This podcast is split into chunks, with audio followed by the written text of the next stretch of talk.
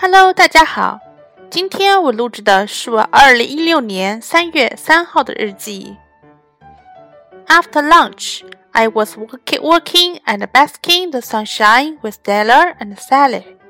We talked a lot about our plans for our careers and our future lives, from which I knew everyone has his difficulties and happiness.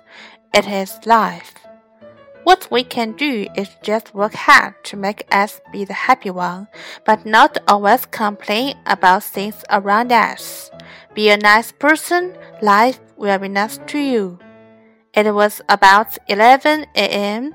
Della needed to go back to work.